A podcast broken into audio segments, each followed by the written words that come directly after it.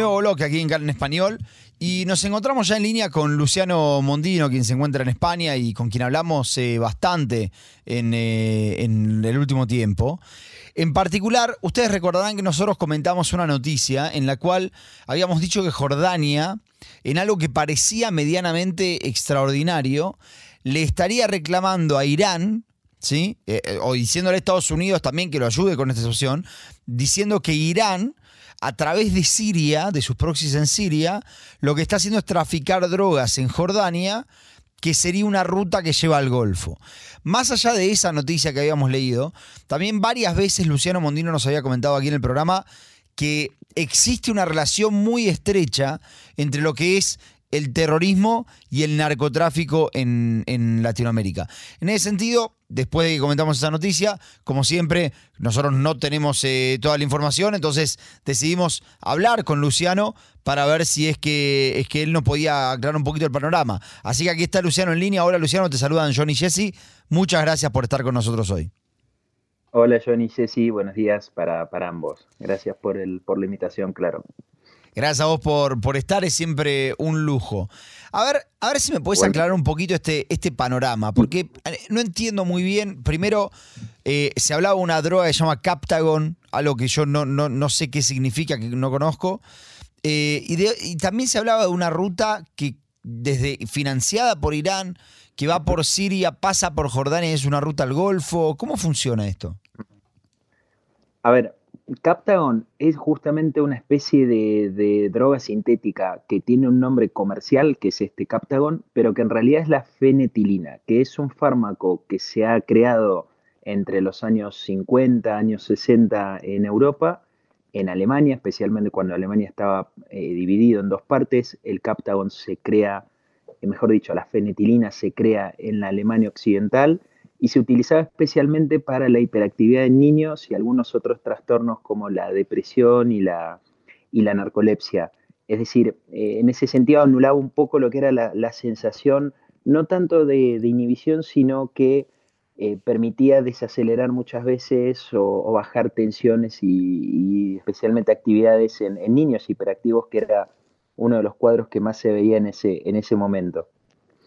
Esto es como todo, a medida que se va, se va utilizando, cuando este tipo de drogas se, se masifican, hay generalmente que, incluir algún tipo de, de, control y algún tipo de restricción, que es lo que sucedió a partir de la década de los 80, entre los 80 y los 90, cuando en Europa se prohíbe y en Medio Oriente y el norte de África, también en Oriente Próximo, se empieza a utilizar ya como una, una droga, empezó primero como recreativa, pero luego en los años más recientes, especialmente luego del 2000, empieza a tomar otro tipo de, de, ruta, cuando llega especialmente a los estados del Golfo, que tenían ya una base de, consumo importante en lo que es especialmente la, la, metanfetamina, y de ahí se incorpora como lo que se conocía como la droga del Daesh. Ese fue como el, el, el salto a la fama de lo que es el Captagon, si se quiere, cuando a partir del año 2014, 2013, 2014, era el Estado Islámico quien había establecido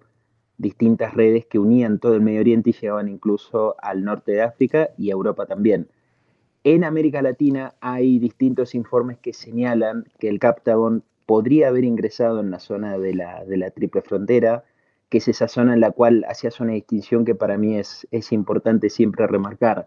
Generalmente, cuando uno, uno analiza o estudia estos, este tipo de fenómenos del terrorismo y el crimen organizado, va a haber unos objetivos muy claros. El terrorismo tendrá un objetivo más político, más de buscar la reacción de, del gobierno presente, una especie de subversión del, del sistema por medio del miedo, es la violencia planificada, es decir, el terrorismo busca generar terror.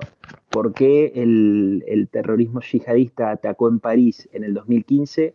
Para generar terror y poder impactar de una forma mucho más psicológica, más que de daños económicos, en los gobiernos de la Unión Europea y en la sociedad francesa. Mientras que el crimen organizado en general, pero el narcotráfico en particular, no busca una subversión del Estado, sino que busca simplemente influirlo, ni más ni menos para poder sacar provecho de rutas comerciales, por supuesto de tráfico que es, que es ilícito, pero de alguna forma les conviene cierto, cierto statu quo. Es decir, ¿en qué sentido? No les conviene que todo explote por el aire, simplemente lo que hacen es tomar las estructuras que están muchas veces eh, socavadas, me refiero a instituciones judiciales, políticas, eh, parlamentarias, etcétera, tomarlas, reconvertirlas y utilizarlas a su favor. ¿Qué es lo que ha sucedido en México, en Colombia durante mucho tiempo, lo que ocurre en Argentina, lo que ocurre en Ecuador, etcétera?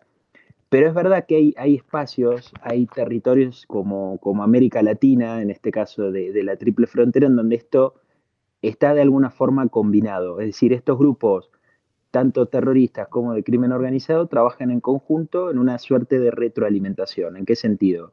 Se sabe que Hezbollah, esta agrupación terrorista chiita libanesa, actúa dentro de la triple frontera para buscar financiamiento a través del tráfico eh, de drogas en general, pero también de la falsificación de documentos y el contrabando de armas.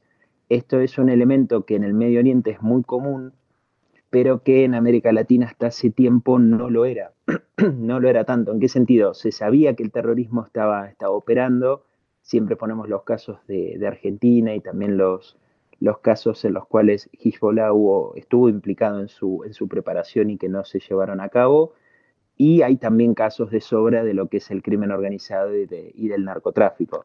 Entonces, este me parece un punto que es central y el Captagon entra un poco en esto, en cómo grupos terroristas han utilizado y lo continúan utilizando tanto para fines políticos como económicos también. ¿Cómo se fue formando entonces esta, esta red acá en, esta zona del mundo, digamos, en Medio Oriente, y hasta dónde llega también? Hay eh, en, principio, primero daba, daba el caso de Siria. Siria, mm. que es, lo que Johnny comentaba, que es quizás hoy el, eslabón o uno de los eslabones más fuertes en lo que es el inicio de la, de la cadena del Captagon.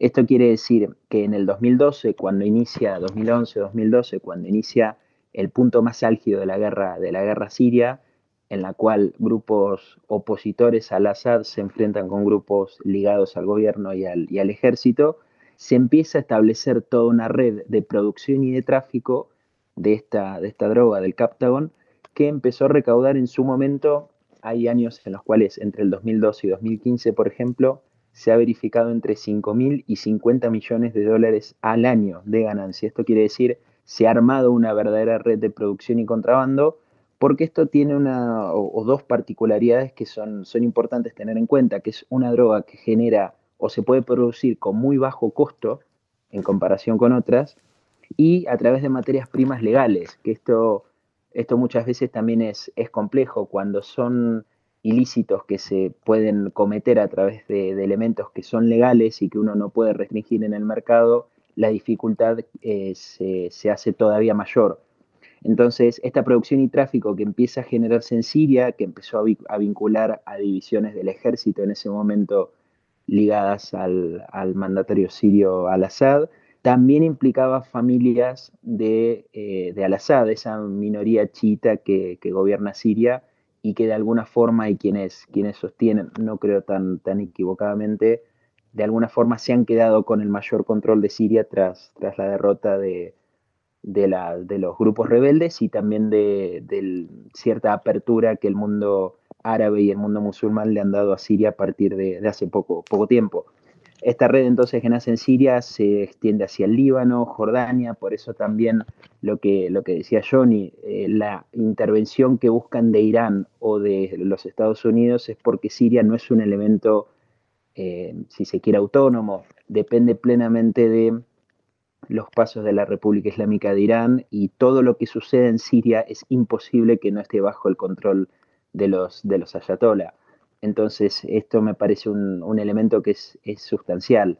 Como Irán, que ha intervenido durante mucho tiempo en Siria, se forma también como una especie de punta protectora de todos estos, estos mecanismos y circuitos que así como intervienen en Siria, también intervienen en, América Latina, en la triple frontera, a través de, su brazo armado que es, que es.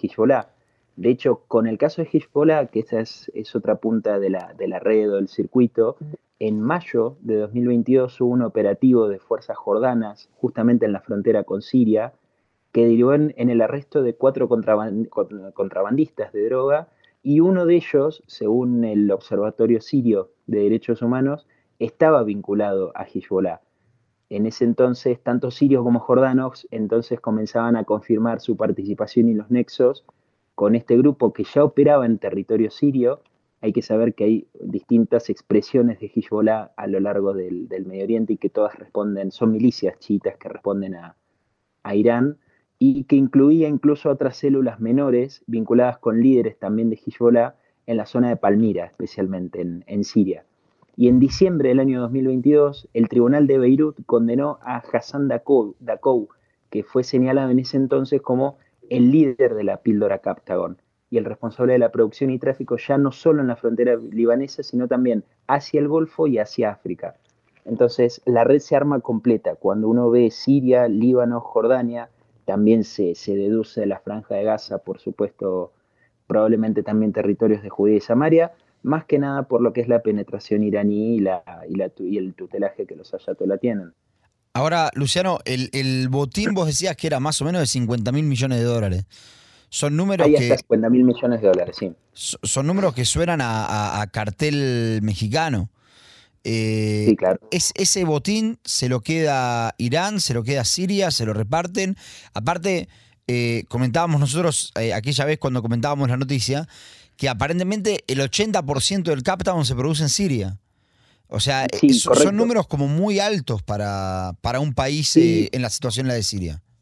Sí, correcto, pero es por lo que decíamos al principio, cuando son producciones de tan bajo costo y que no requieren necesariamente de una gran cantidad de, mm, de, mm, digamos, unificación de materiales o elementos que sean ilícitos, sino que se puede generar a partir de materias primas legales, eh, esto genera una complejidad mayor porque sumando que en Siria no hay ningún elemento que permita a partir del Estado eh, buscar un control, tenemos que encima el Estado, es decir, desde el ejército hasta la familia al-Assad, están involucradas en este, en este tráfico.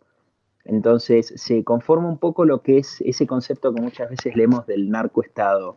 Son, son a veces conceptos que en lo personal me parecen un poco peligrosos porque cuando se hacen tan elásticos los conceptos, cualquiera puede, puede aplicar cualquier concepto a cualquier instancia que pasa, por ejemplo, hoy con el, con el fascismo. Eh, hoy la palabra fascismo se utiliza para muchas cosas y al final no se termina utilizando para, para nada. Con el tema del narcotráfico y del terrorismo también. Lo que es cierto es que existen territorios en los cuales, eh, y en este caso involucro a Siria puntualmente, que es el, el punto quizás la, punta más, más fuerte por esto que decías, que el 80% de la producción reside allí, es el mejor ejemplo de, una, de un gobierno, de una administración que esté involucrada en este tráfico y que además se articula en todo un territorio que se conoce por una inestabilidad en la seguridad de las fronteras. Alguien que actúa en Siria puede actuar en Irak, alguien que actúa en Irak puede actuar en los territorios que están bajo control o bajo pretensión de control de los kurdos, pueden ingresar a la franja de Gaza, es decir, no hay controles que de alguna forma nos ejemplifiquen o nos puedan tranquilizar en el sentido de, poder de alguna forma destruir este tipo de circuitos que se terminan generando y que llegan mucho más lejos del, Oriente Medio. Ahora, Luciano, eh, nosotros comentábamos, si querés, siguiendo la pregunta que te había hecho Jesse, que Siria es un país productor, Jordania aparentemente sería un lugar de paso, ¿Pero el consumo está en Europa? A ver, en Europa ha llegado, es, lo, que, lo que decíamos, las rutas, cuando hablamos de narcotráfico, hablamos de amenazas que son globales. Así como siempre comentamos del terrorismo, en el narcotráfico tampoco hay algún país que pueda estar exento. Incluso en países donde la restricción es total y es mayor, de por algún lado siempre se va a filtrar. Y esto es, esto es claro. Eh, generalmente estos circuitos funcionan en un epicentro, que en este caso efectivamente es Siria, por su producción al 80% y por la porosidad que tienen las fronteras del Oriente Medio, pero que también se, se, extiende hacia lo que es los estados del Golfo. Hay una mayoría en Arabia Saudita y Emiratos Árabes que se sostiene especialmente por, el, por consumos previos también de la metanfetamina y otro tipo de, de, drogas o, de, sustancias, y también se extiende a Europa. De hecho, hay, hay dos antecedentes. Uno que se, investigaba en el año 2015, cuando ocurrieron los atentados en, París, esa seguidilla de, atentados en París, los investigadores ya en ese momento analizaban la posibilidad de que los atacantes hubieran consumido eh, la fenetilina, es decir, el captagon, simplemente porque es una sustancia que genera la anulación de la sensación de miedo y provoca inhibición. Entonces eso puede ser un, elemento muchas veces eh, importante y que condiciona la, conducta humana y que, bueno, por supuesto se utiliza en este tipo de, eventos o de, hechos. También estaba la cuestión de Italia, hubo una, una detención, una incautación de 14 toneladas de Captagon, que en ese entonces se conoció como la anfetamina del Estado Islámico, pero que llegó a Italia en el año 2014 en manos de justamente una mafia italiana. Y ahí volvemos a tener lo mismo, como él, en este caso un grupo terrorista, el Daesh, utilizaba una, un cártel de la droga, una especie de, estructura del crimen organizado, en este caso una mafia italiana, para poder llegar a, territorio italiano, que fue incautado finalmente en Salerno, si mal no recuerdo, que estaba camuflado en un cargamento de motores industriales. Y esto, bueno, por supuesto genera un, en este caso de, Europa estaríamos hablando de, además de todo, una creación de un mercado negro, un mercado paralelo, que por supuesto superaría esto que estábamos diciendo, estos 5 mil o 50 millones de dólares al año. En el caso de extenderse hacia Italia, se, estaría generando un mercado negro muchísimo más eh, redituable para este tipo de organizaciones. Entonces, las extensiones sí son, son muy claras y se producen siempre. Lamentablemente se, producen siempre. Luciano, comentábamos también en el programa esto de que Jordania pedía medio la ayuda, la intervención de Estados Unidos en este, en este tema. ¿Qué es lo que puede hacer Estados Unidos teniendo en cuenta que ya está súper extendida esta red? Hmm. A ver, en principio, es poco. La DEA tiene muy buenos, muy buenos trabajos, realmente esto se ha, visto especialmente entre Venezuela y Bolivia desde hace mm, unos 10 años hacia atrás, que la DEA viene trabajando y dando golpes, bajo mi punto de vista, certeros. Lo que pasa es que es muy difícil desarticular cuando es justamente los, los gobiernos de los países quienes están involucrados, y más en Oriente Medio, que la concepción de Estado muchas veces es muy, muy distinta a lo, que, a lo que conocemos en el mundo occidental, por, por así decirlo. Es decir, en el caso de Siria, Al-Assad es mucho más que un gobernante. Al-Assad dirige todos los designios de eh, Siria y también la participación de Irán se convierte quizás uno de los emblemas o uno de los puntos más fuertes en la construcción de los estados modernos, especialmente en Siria, en el caso del Líbano, entre, entre otros. Entonces, lo que se puede hacer es verdad que en principio es poco, lo que sí se puede hacer es empezar a atacar las extensiones, como decíamos, que llegan a Europa o que pueden llegar a través del Golfo, pero si no hay una desarticulación del punto central, que aquí es Irán, siempre todos los caminos, en vez de llevar a Roma, llevan a, a Teherán. Eh, mientras no se tome una decisión concreta de golpear a la República Islámica de Irán en donde más le duela, que es su producción de, misiles, su producción militar, que es lo que más rédito económico le da, y eso es lo que le permite oxigenar todo tipo de actividades ilícitas dentro y fuera de, Irán y de la región, creo que lo que se puede hacer es muy poco. Sinceramente creo que es muy, muy poco. Eh, Luciano, quiero, quiero llevarte a Latinoamérica. ¿Cómo es que esto, esto llega a Latinoamérica? Eh, el, el, Captagon, eh, eh, vemos que vos habías comentado que en la triple frontera había como una conexión muy clara entre lo que es terrorismo y narcotráfico. ¿Esto es una ruta que también se ve en ese caso? A ver, sí, porque tanto como ocurre en, en digamos, los territorios de, del Medio Oriente, también va a ocurrir en América Latina que las fronteras se, comportan, de una forma muy similar.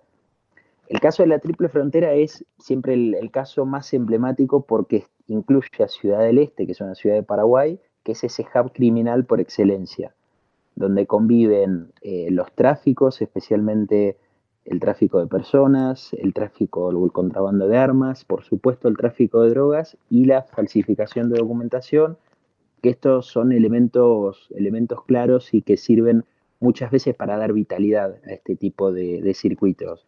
Es decir, en América Latina circulan muchas, muchas personas que tienen como objetivo cometer ilícito pero pueden circular de alguna forma libremente o sin levantar tanta, tanta atención ni sospechas, porque pueden acceder a la falsificación de documentación que muchas veces es falsificación que les ha permitido incluso ingresar a, territorio argentino, no es solo una cuestión muy, muy alejada.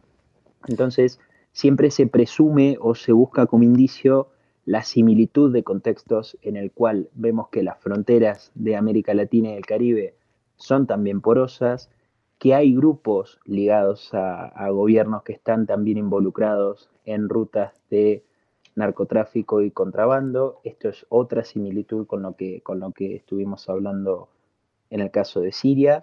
Y aunque parezcan circunstancias y elementos totalmente distintos, porque uno puede decir, bueno, pero ¿qué tiene que ver eh, un país como, por ejemplo, Siria o el Líbano con de repente Bolivia?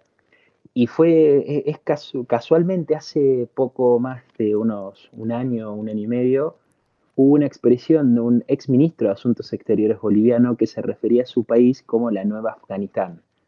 Y esto no es casual. ¿Por qué se refiere a Afganistán? Porque en Afganistán también se ha visto en los últimos años, y especialmente desde el 2021, cuando los talibanes retoman el poder en, Kabul, cómo ahí convive y convive perfectamente la rentabilidad que tiene el crimen organizado en lo que es el tráfico, en ese caso de, opio, hacia distintas rutas de Oriente Próximo y, de Asia también, con un grupo que es eh, especificado y que es terrorista, como el caso de los talibanes, y que aplican la, la Sharia, esa ley islámica aplicada al extremo sobre grupos sociales en general, pero sobre las mujeres en particular, que tanto mujeres y niños están viviendo una calamidad en, en Afganistán desde, desde agosto del año 2021. Pero que un ex ministro de Bolivia se refiera a su país como la nueva Afganistán, eh, también puedo haber dicho en vez de Afganistán la nueva Líbano, porque en el Líbano ocurre lo mismo.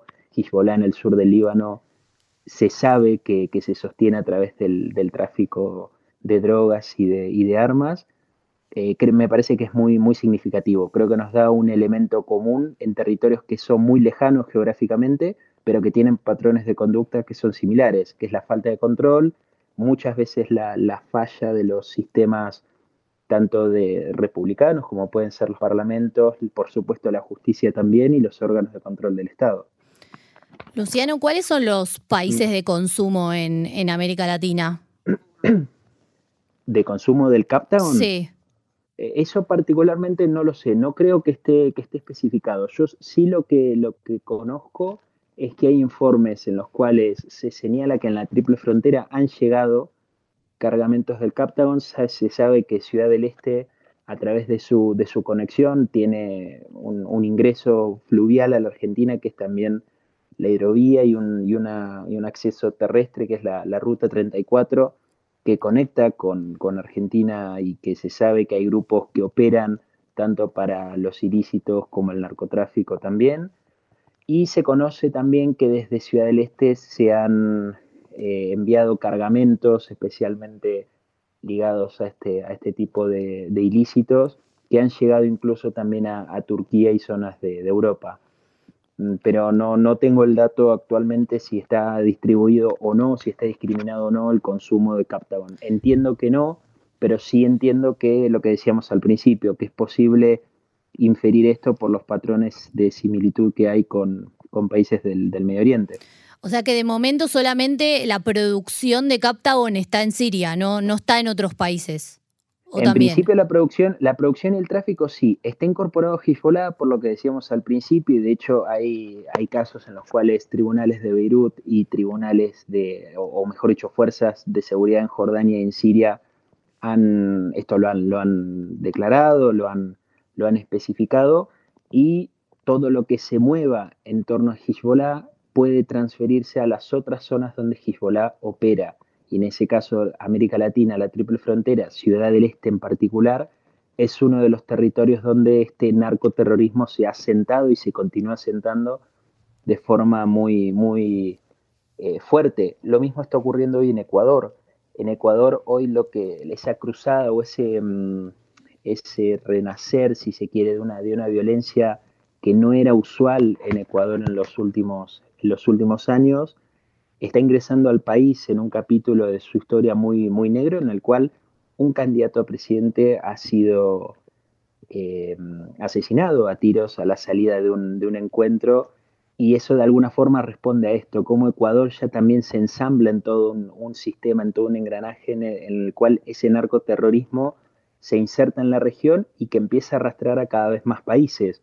Se hablaba en principio de Venezuela, Colombia y Bolivia como tres países en los cuales este tipo de, narcoterrorismo funcionaba y actuaba, que Hezbollah actúa en Venezuela, esto no es nuevo, que hay grupos ligados a la FARC con que es esa guerrilla colombiana, con sectores del narcotráfico tampoco es algo nuevo. La cuestión entre Irán y Bolivia la hemos conversado también en otras circunstancias, tampoco es nuevo. Es decir, mm. son elementos que van, van surgiendo, van apareciendo, pero que en definitiva refuerzan más esa, esa idea de que el narcoterrorismo se sigue asentando en América Latina y que no hay una perspectiva, por lo menos al corto plazo, para poder desmantelar estructuras que muchas veces también es cierto que están fuera del alcance de muchos países, pero también es verdad que son muchos gobiernos en América Latina los que están involucrados en, esto.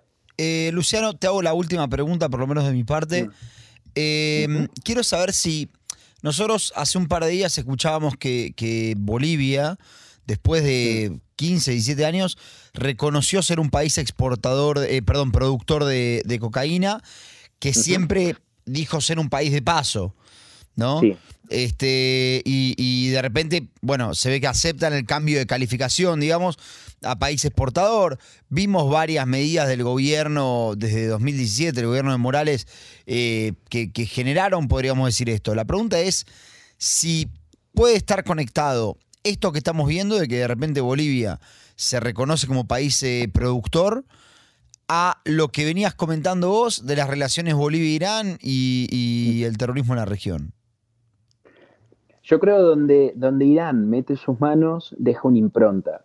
E Irán en todo el Medio Oriente ha dejado una impronta, especialmente en Líbano y en Siria, que ha terminado luego de 40, 40 y tantos años de la, de la revolución islámica en Irán, ha convertido a países como el Líbano y Siria en un completo desastre, en el cual tanto el narcotráfico como el terrorismo se han asentado, se continúan asentando y no han tenido la mejor idea que ese modelo exportarlo a situaciones como América Latina, que insisto, ya tiene fallas estructurales de por sí en gestión de seguridad, especialmente son países que la gestión de la seguridad es muy mala y en el cual también muchos, muchos funcionarios, muchos gobiernos están vinculados a esas mismas redes de, tráfico que se, que se continúan asentando.